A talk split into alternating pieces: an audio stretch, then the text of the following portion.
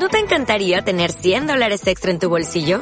Haz que un experto bilingüe de TurboTax declare tus impuestos para el 31 de marzo y obtén 100 dólares de vuelta al instante.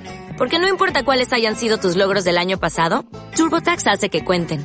Obtén 100 dólares de vuelta y tus impuestos con 100% de precisión. Solo con Intuit TurboTax. Debes declarar para el 31 de marzo. Crédito solo aplicable al costo de la presentación federal con TurboTax Full Service. Oferta sujeta a cambios o cancelación en cualquier momento. Sus invitados son parte de una nación letrada y democrática, en donde la conversación versa en torno a libros fundamentales. Radio Sol presenta La República de las Letras, la excusa perfecta para reflexionar acerca de lo que somos o lo que podemos ser. Conversan, comentan y sobre todo leen Marcela Mercado y Bernardo Cienfuegos.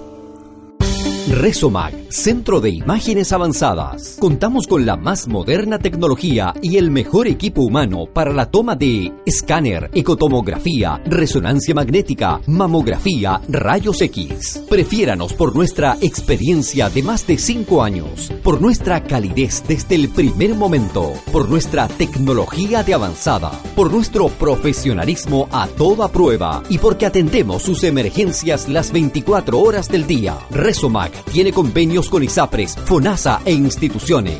Ubíquenos en nuestra casa matriz en Galleguillos Lorca 959, en Centro Médico Vital Médica, Galleguillos Lorca 1640 y en el interior del Hospital Militar del Norte, ubicado en General Borgoño 957 Antofagasta. Para mayor detalle, ingrese a www.resomag.cl. Resomag, Centro de Imágenes Avanzadas. Fue en un mes de septiembre. Yo vivía aún en Okamoto. Hacía un tiempo espléndido. Y una tarde, en realidad acababan de dar las tres, sentí de pronto ganas de ir a algún sitio. La hora era avanzada para ir muy lejos, pero los alrededores ya los conocía. Tiene que haber, pensé, algún lugar oscuro y olvidado donde se pueda ir dando un paseo y volver en dos o tres horas. Entonces me acordé del santuario de Minase, al que tenía intención de ir y hasta entonces no había podido. El santuario de Minase está en el lugar en que otro tiempo ocupó el palacio de recreo del emperador retirado Gotoba. El primer capítulo del Espejo Superior lo describe así. Su Majestad restauró los palacios de Toba y Chiracagua y residía entre ellos habitualmente, pero más tarde edificó una magnísima residencia en un paraje llamado Minase, a la que viajaba a menudo para disfrutar de las flores y el follaje en primavera y otoño, y donde se regalaba su antojo con diversiones que eran muy comentadas. Las dilatadas vistas sobre el río que se denominaba desde el lugar era hermosa por demás. Junichiro Tanizaki es el autor al que nos ha convocado esta noche de República, eh, nuestro republicano Bernardo Cienfuegos, y el nombre del relato es El cortador de cañas. Eh, el título original es Ashikari y eh, es una palabra tomada del poema Shui Wakashu, que significa cortar cañas o cortador de cañas, pero que tiene la connotación de desdichado. Buenas noches. Buenas noches con nuestro equipo titular, Cristian González. Buenas noches a todos. Y Bernardo Cienfuegos. Buenas noches, amigas. Oye, recogiendo, eh, Bernardo, la sugerencia de una de nuestras republicanas, Keka Grant, que se encuentra en el extranjero, eh, hemos eh, tomado un, hoy un, escritor japonés que nació el año 1886 con este y que, nos, que tuvo una prolífica producción literaria tatuaje diario de un hombre loco eh, tiene harto relato corto, muy bello. Y eh, nosotros hoy comentaremos esta, esta novela corta, eh, que es El cortador de cañas, que fue publicado en 1932. Sí. Bueno, tal como decía Marce, a propósito de, de, lo que nos sugería muy coherentemente nuestra amiga Keka, tomamos un poco la tarea de buscar algún autor que fuese eh, fuera del mundo occidental, pero que a su vez tuviese una, una potencia y que tuviese una, una amplitud en cuanto a sus, a sus historias, a sus relatos que trascendiera a lo que eran sus propias tierras. Y más allá de tocar los tópicos conocidos, nos quedamos con, con este autor eh, japonés que es representante en cierta medida del realismo, pero no entendido como el realismo actual que, que uno conoce, que es el reflejo de, sino que más bien con este eh, realismo a la usanza de, de Japón, que es de la evocación, del, del soliloquio, del ir rememorando esta historia que siempre fue eh, gloriosa. Del otro hora tiempo. Ah, están demasiado doctos. Yo creo que es toda la. El, el, ¿cuánto se- la ceremonia japonesa, le faltó decir Gozaimasu. ¿no? Como para que estuviéramos en, en onda. ¿Sabes qué? Eh, gracias. Gracias, gracias, gracias totales por este esta novela corta o relato largo. Novela corta, quedémonos con aquello.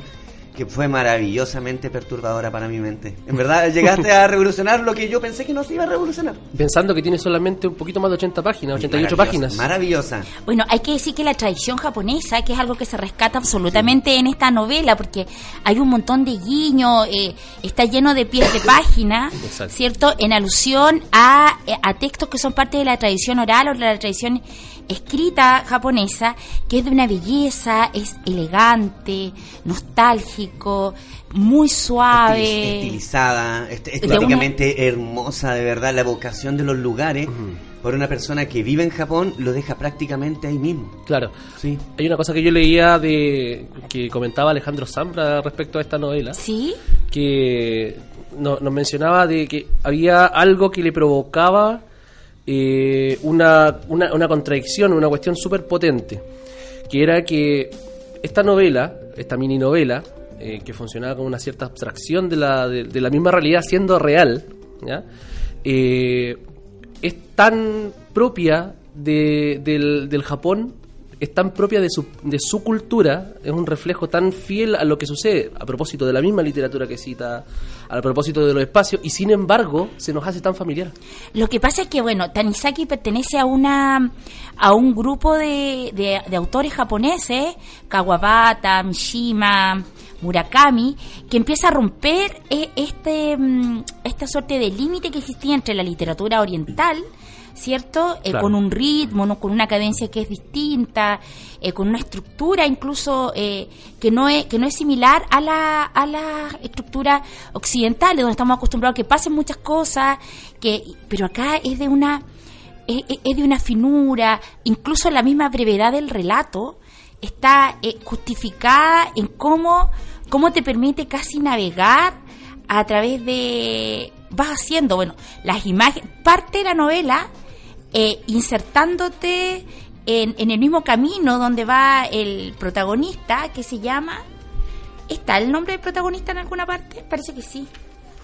La verdad es que no, no, no lo recuerdo en específico en estos momentos. Bueno, parte, con este parte- hombre que... sí, parte situándose, eh, ¿cierto? En, en- en este hombre que parte, eh, parte en este camino en búsqueda del, del plenilunio. eh, y, y ahí, ¿cierto? Hace un ejercicio de evocación eh, que finalmente sugiere casi un... eh, como es, es medio elíptico para terminar, ojo, con un final Inesperado. inesperado también. Entonces, es de, de verdad de una belleza. Eh, hay que decir que está disponible ¿ah? El- Sí. la novela en la, en la librería Antártica, donde la pudimos eh, obtener. Claro, hay que mencionar que esta novela, como decíamos, que es súper cortita, que tiene un poco más de 85 páginas, es, eh, primero, es narrado en primera persona, ¿ya? Y son dos historias, una dentro de la otra. Y Sí. finalmente lo que sucede con, con ella es que el cortador de cañas eh, se refiere a esta persona que integra la segunda historia. Porque este protagonista que parte contando su propio relato de que va a dar un paseo, eh, se ve se ve quebrado Involucrado. y por cómo se llama por una situación en particular, por este hombre que aparece de pronto que está escuchando a nuestro protagonista cantar.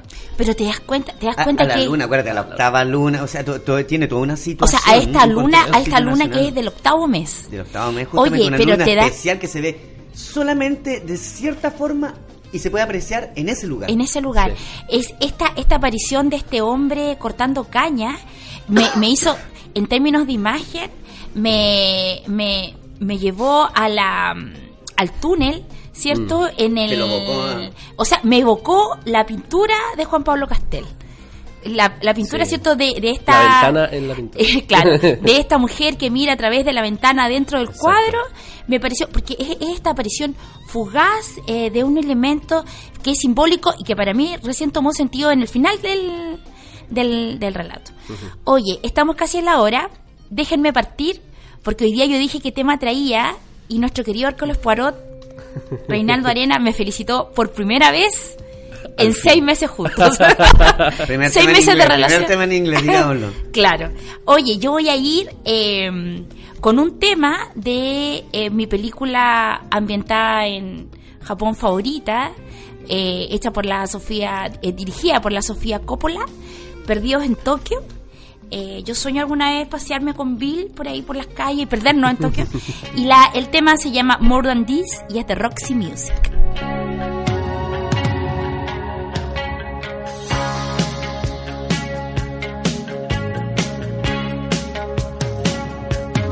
I could feel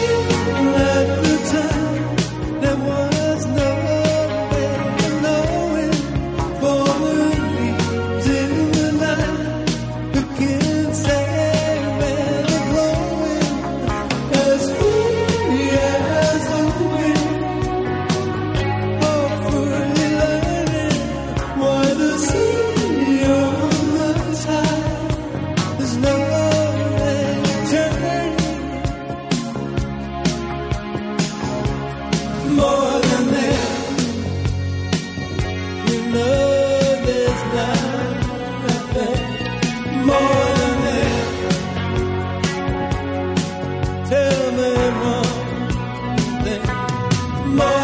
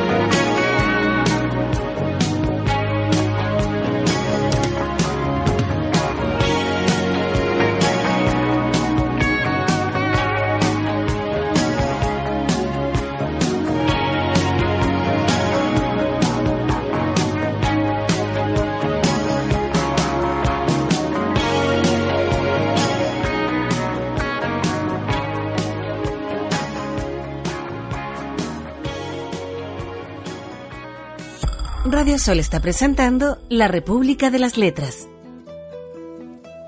Tenía encima una luna perfectamente redonda, igual que en la ilustración, y su tupido manto de árboles era como un terciopelo.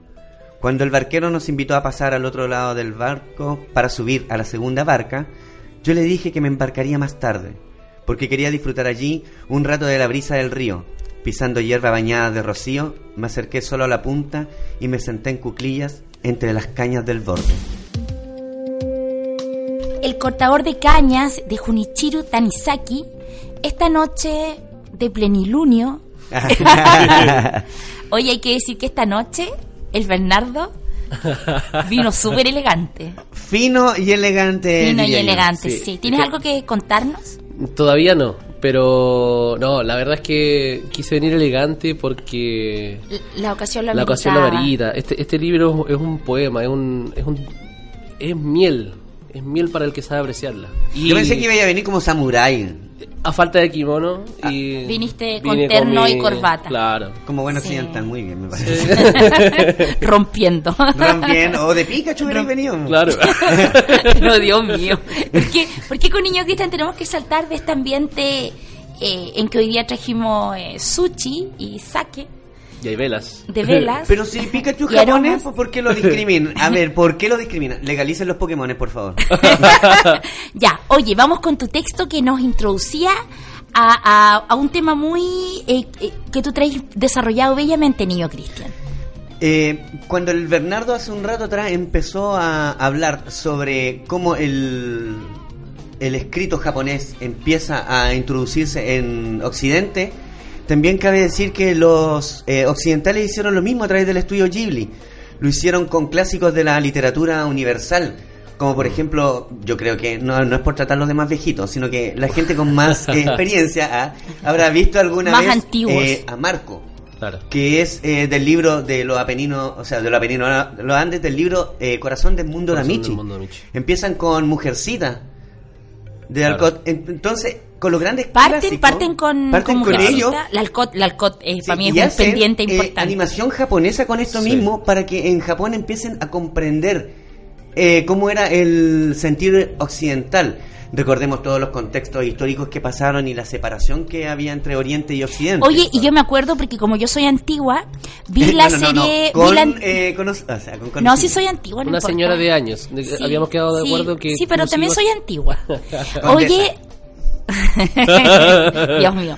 Entonces, eh, bueno, yo, yo me acuerdo que veía la serie Marco y sabes tú que la estética es súper oriental, po. Es sumamente oriental, Rem y todo aquello. A que- pesar de, a pesar de que efectivamente es un texto, es como un spin-off del, del, del, del texto de Damchi eh, Corazón, ¿cierto? Es uno de los cuentos que cuentan Sí, de la dentro, del, dentro del, del, del libro. Y, y dio mucho, mucho que hablar en Japón. Y ahí empezó, yo creo que ya desde los años 70 empezaron con este intercambio cultural más fuerte. De hecho, hay un, un- un detalle.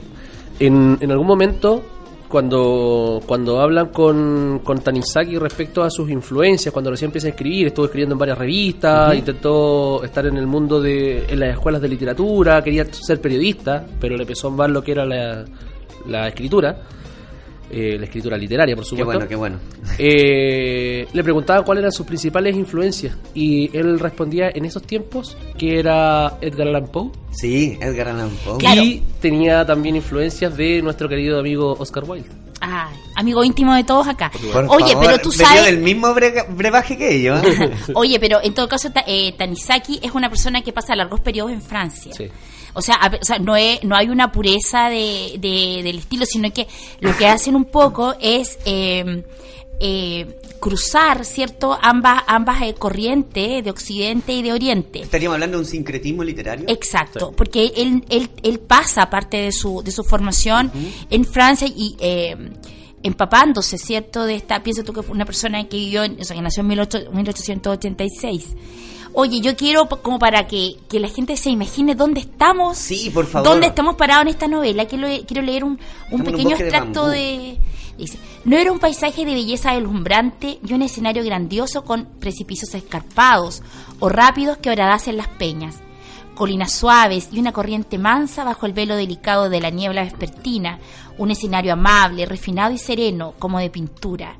Cada cual ve la naturaleza a su manera, y habrá quizá quien piense que esa clase de paisaje no merece una mirada.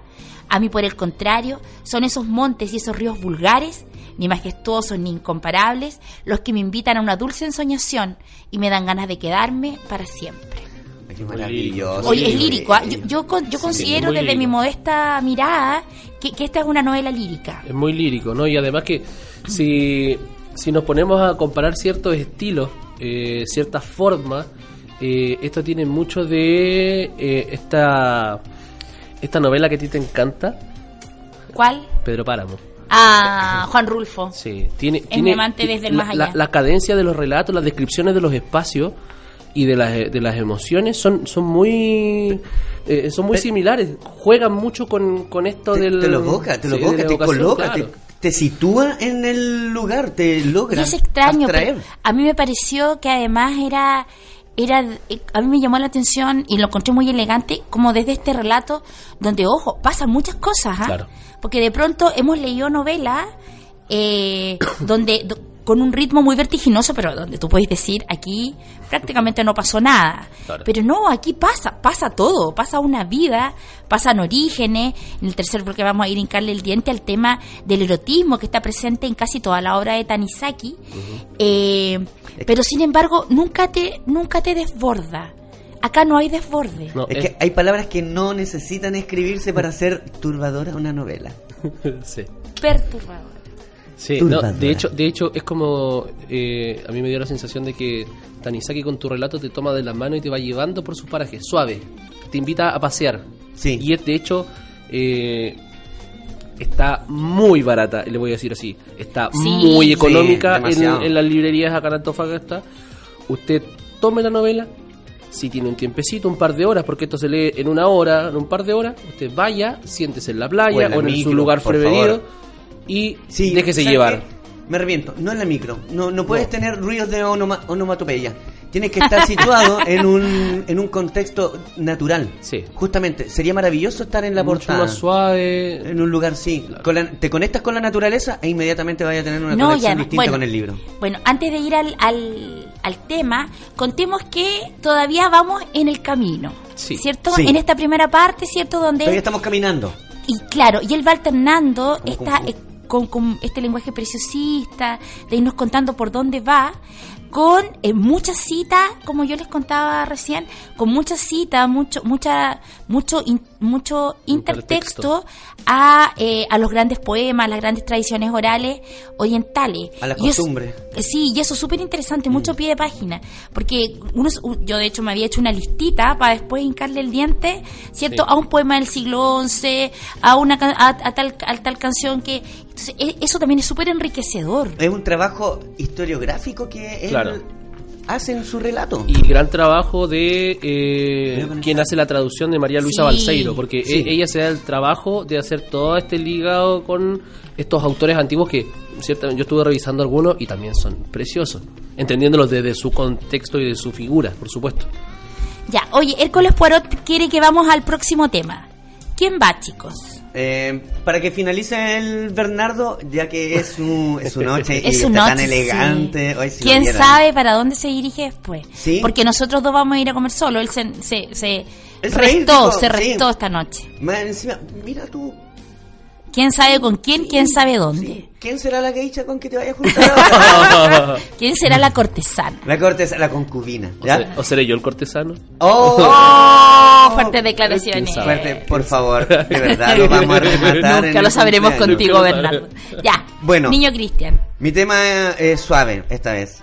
All My Love de Led Zeppelin.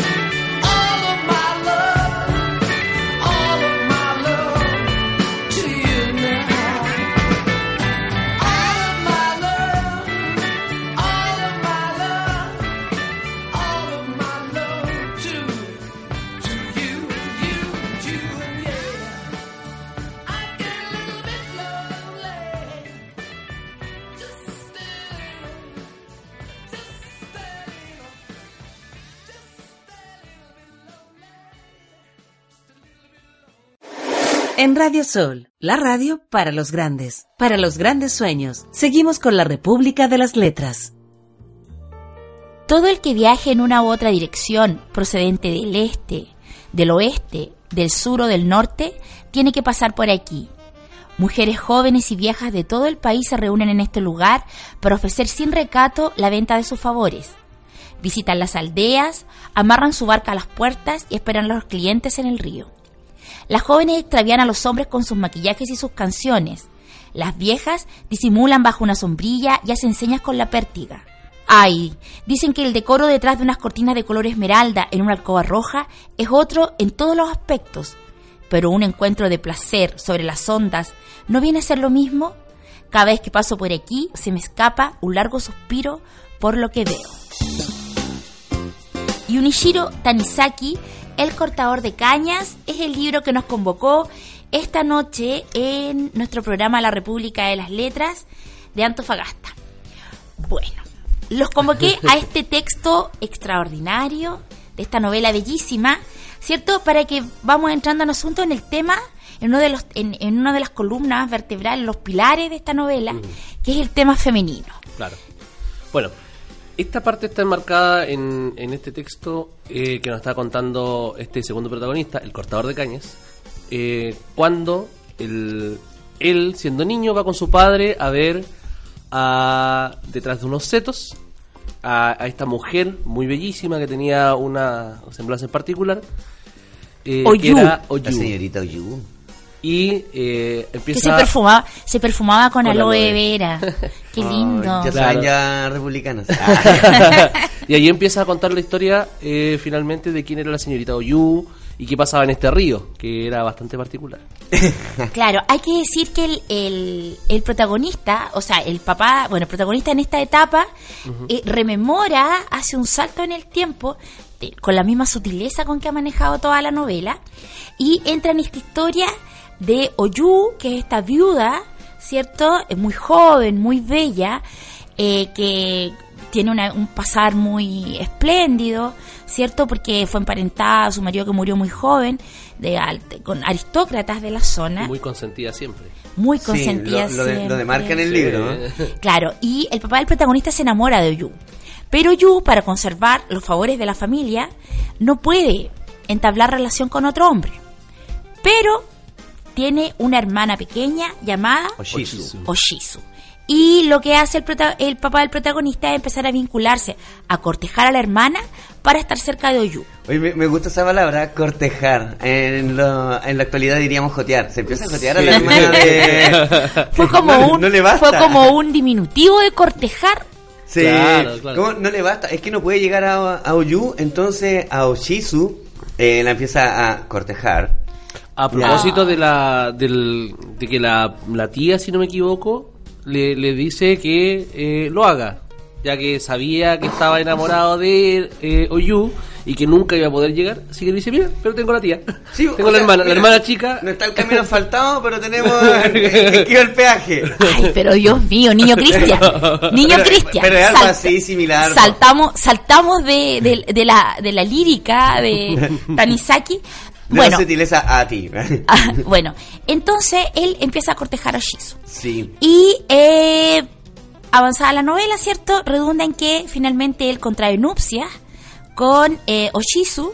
Eh, previo a eso tienen muchos encuentros con, con, eh, con Oshizu, eh, siempre resguardada por su eh, hermana Oyu. Eh, pero y previo a que contraigan nupcias, Oshizu le dice que ella conoce perfectamente que él está enamorado de Oyu y que Oyu le corresponde. Prepárense porque aquí viene la parte más sórdida del libro. Y aquí viene algo maravilloso, porque contraída nupcia, ¿cierto? Lo que sucede es que él em- empiezan a tener esta relación que es un trío, pero eh, como tú, eh, co- como comentábamos con Niño Cristian, eh, además se convierte en un matrimonio que no se consuma nunca. No, nunca se De hecho, duermen los tres juntos. Ay, es, es increíble, Bernardo. ¿Qué te pasó cuando leíste esa es- la imagen? ver- me- de verdad, la imagen mental me perturbó un poco porque es algo que es una delicadeza en la narración, pero también tiene una crueldad tremenda. bo. Nos damos cuenta de que el amor se llega a doler. Es cruel Sí. en este libro, eh, es intenso, pero también tenemos estos conceptos de egoísmo y altruismo en el cual no sabemos cuándo acaba uno y comienza el otro. Claro, es es súper potente el hecho de que el abandono, el abandono que existe de, de sí mismo por estos estos dos integrantes, por causa y efecto, Causa y efecto, por de favor. la señorita Yu eh, es impresionante. De hecho, hay una cuestión súper potente que en nuestra cultura, en la cultura occidental, no se entiende. Pero que era bastante común en, En Japón, en la cultura Japón y en la oriental cultura en sí. oriental en sí.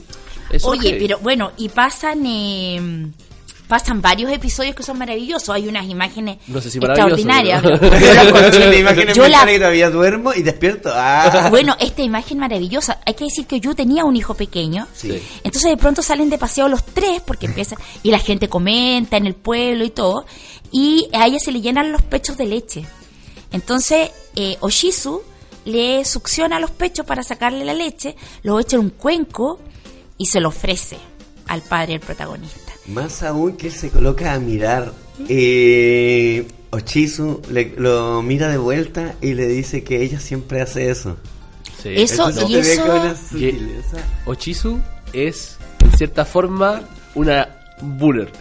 Sí, Puta, por encanta favor. hacer bullying a, a- a este protagonista. No, y, y ahí entramos en un tema que yo encontré extraordinario en el, en el, en, en este vínculo, ¿cierto? En, en el trabajo del femenino, que es el tema eh, de frentón y que está muy trabajado en el, que está súper trabajado en el, en las novelas, en Sí. otras novelas también, tatuaje o diario de un viejo loco, que es el tema del, del, del erotismo, Sí. en las novelas de Tanizaki tratado con, con, con su gestión. eh, eso, claro. Oye, bueno, George Bataille, mi líder moral, eh, sobre todo con su texto Historia del Erotismo, habla de, de, do- de dos tópicos que serían súper aplicables.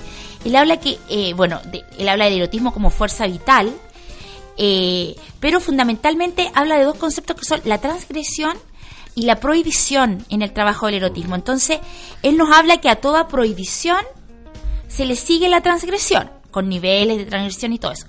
Pero el espacio que media entre prohibición y transgresión es ese espacio vacío entre lo que no está prohibido y tenemos el ímpetu de transgredirlo, es un espacio donde todo es posible. Y yo tuve la sensación de que esta novela o, o este trabajo este, de, de este trío, que, donde en realidad pasa de todo, no pasa nada en realidad, eh, eh, está instalado en ese espacio. En ese Claro. entre la prohibición y la transgresión. De hecho, es todo, eh, es todo lo que no se dice, es todo lo que no sucede, es todo lo implícito lo que le da una fuerza narrativa súper potente, porque son estos espacios vacíos los que uno va rellenando con nuestras propias Es historias. Justamente, en nuestra historia, nuestros, Nuestros demonios. Oye, pero- oye- y demonios son los que llenan Oye, pero su historia, chicos. Hoy no, quería, Hay niños. no querríais saber de la mía. de verdad. Yo creo que no. yo creo que no quiero. Poe se pondría a llorar. No, Lovecraft yo- también. A estos años que yo carezco de experiencia de este tipo, me, me resto. Oye, eh, bueno, Bataille también hablaba de un punto ciego en que el, el erotismo alcanza su intensidad, intensidad máxima. Y este punto ciego, en términos eróticos, está ubicado en este espacio que yo les hablaba, en, en este espacio entre, de pronto todo está prohibido, pero la consumación no llega, ¿cierto? La transgresión propiamente tal. Eh, y Bataille termina, porque yo lo vinculé ahí, al, bueno, a la historia del erotismo, señalando que el erotismo es uno de los aspectos de la vida interior del hombre. Entonces está muy bien porque generalmente el erotismo es trabajado con esta suerte como histeria, eh, ¿cierto? Esta cuestión como manifiesta, de imágenes que son muy manifiestas. Y acá está todo de modo tan sutil que efectivamente tú lo puedes ver incorporado a la experiencia interior de un hombre. Claro, de hecho, eh, Tanizaki en algún momento planteaba esto de que él quería que todo lo que era tan explícito, que caía en lo burdo de tantas cosas, eh, eh, ya empezar a, a limpiar los ripios y dejar lo esencial. Y que esa, esa esencia de, de historia o de narración en la literatura fuese lo que realmente eh, tuviese la potencia para provocar lo que, por lo menos a nosotros, nos provocó este libro. Exacto, no, no es implícito, ¿cachai? No, no es algo, es, algo que está más allá. Creo que la lectura se, se une al- a la persona, forman un, sol, un solo ser y esto es lo que le da la importancia a este libro.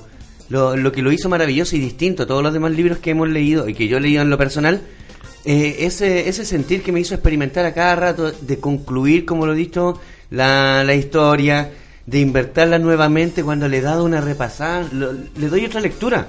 Claro. Es, Claro. es concerniente netamente a mi estado de emocional. No, y uno puede ver guiño, a ti que te, a ti que te, que te gustó y tú que nos propusiste este libro fantástico de Herbert Dune, Sí. Claro. también hay un tratamiento Sí. muy sutil de la cosa sexual.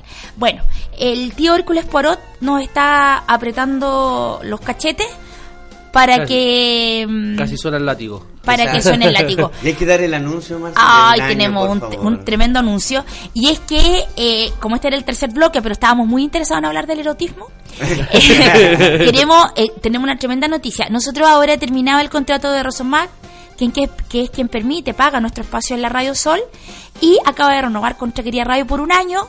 Por lo tanto, tenemos al menos 52 libros más que leernos, reírnos y contar. así que, grande Resomac, gracias por ser la empresa que lee libros y cuerpos. Vamos con tu Muy tema, bien. Bernardo. Eh, sí, antes del, antes del temita, no, decirle a todos los amigos de la República que nos acompañan siempre en Facebook, en Twitter, en Instagram, todos los que nos encontramos en la calle, los que conversamos siempre, muchos cariños, muchos abrazos, gracias por sus sugerencias, de verdad, eh, ustedes son los que están haciendo todo esto posible y nada, vamos a seguir adelante y sigan sus sugerencias, por favor. Sí, sí, que escriban lo que, ellos quieran y en verdad es un compromiso nuestro el, el leer cada uno de los libros que no- nos propongan.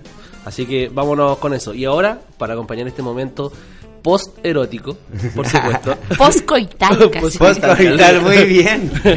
Me gusta esa palabra. Un orgasmo mental de este libro. Postcoital. Postcoital voy a usar- es muy Sí. lindo. Lo voy a usar en mi clase. No, en mi clase, en mi clase con niños sub 7. Claro, a propósito de cosas post-coitales, nos vamos con Paul McCartney, por supuesto.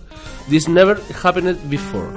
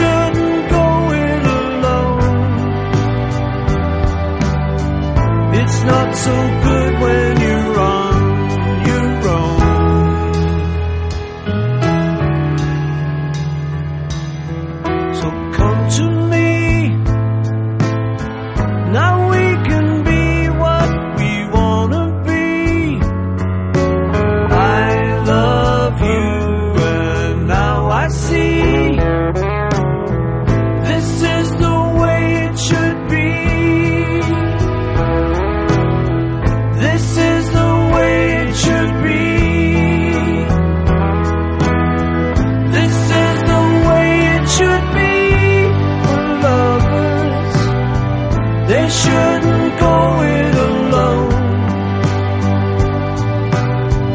It's not so good when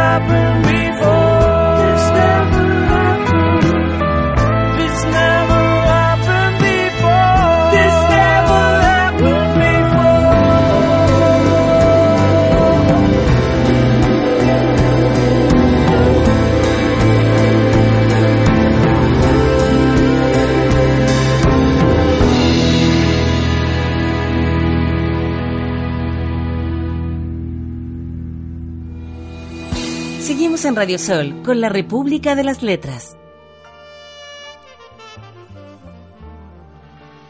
Gracias por esta historia apasionante. Ahora comprendo por qué su padre le llevaba de niño junto a la villa del lago Ogura. Pero si no me equivoco, decía usted que desde entonces va allí todos los años a contemplar la luna.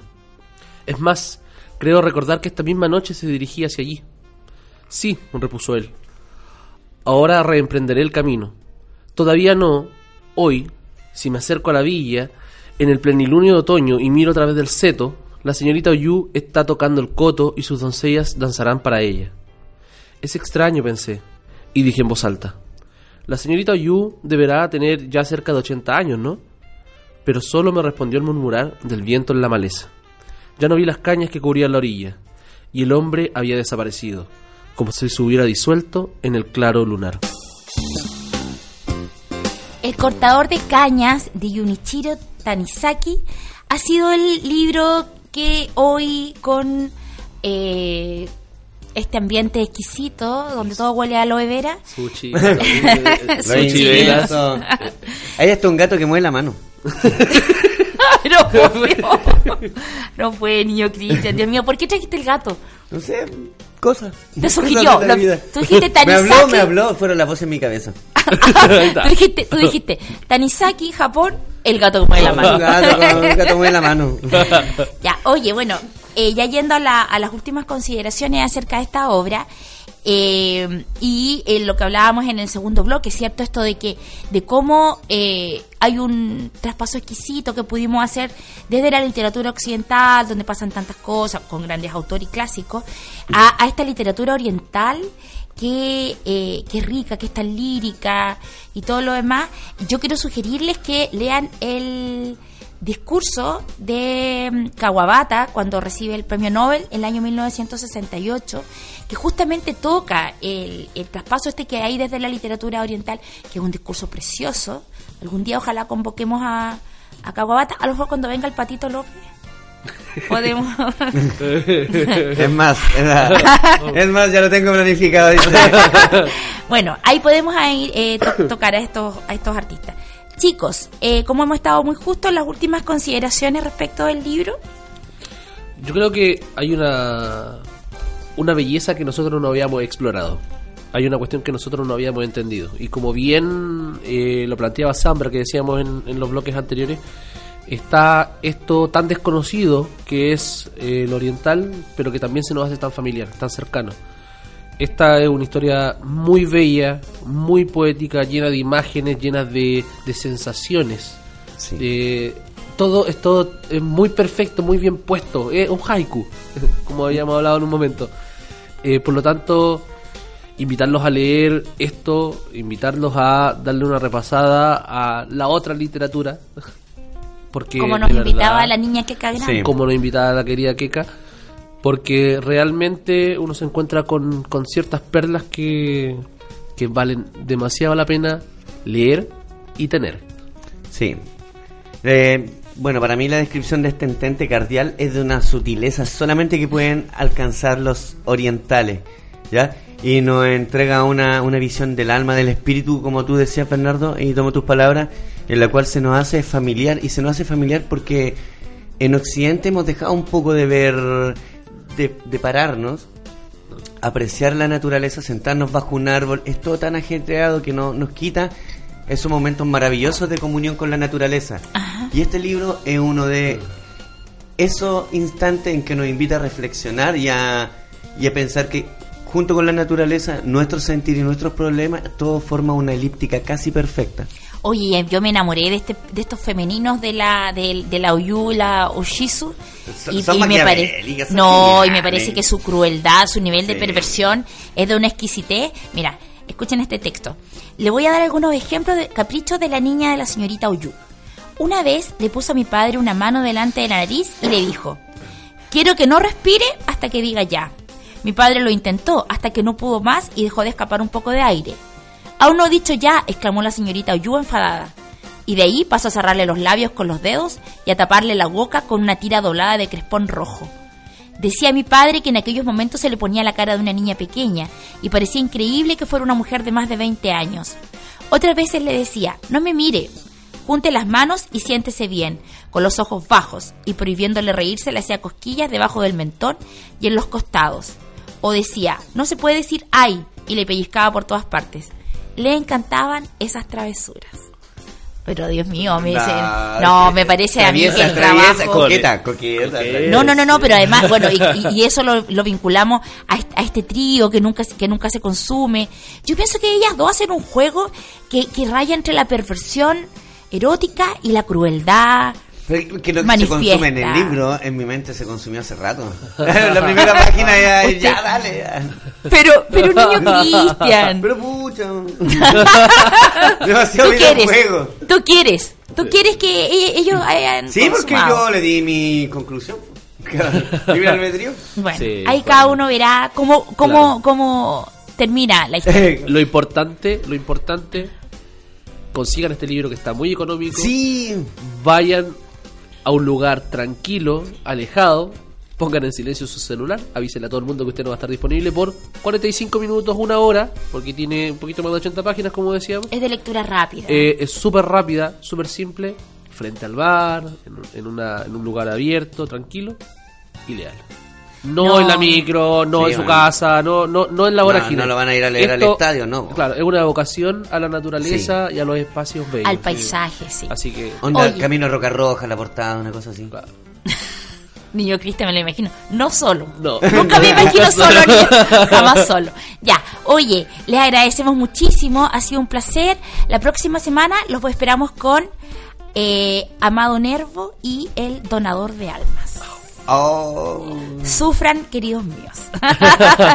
Esta ha sido la República de las Letras. Que tengan buena semana. Muy buenas noches. Buenas noches, saludo a todos. Cariños a todos.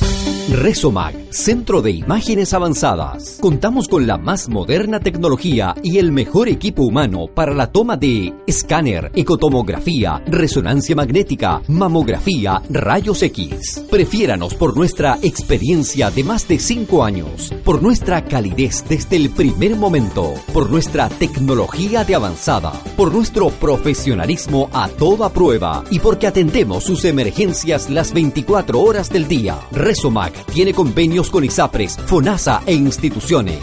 Ubíquenos en nuestra casa matriz en Galleguillos Lorca 959, en Centro Médico Vital Médica, Galleguillos Lorca 1640 y en el interior del Hospital Militar del Norte, ubicado en General Borgoño 957 Antofagasta. Para mayor detalle, ingrese a www.resomag.cl. Resomag, Centro de Imágenes Avanzadas.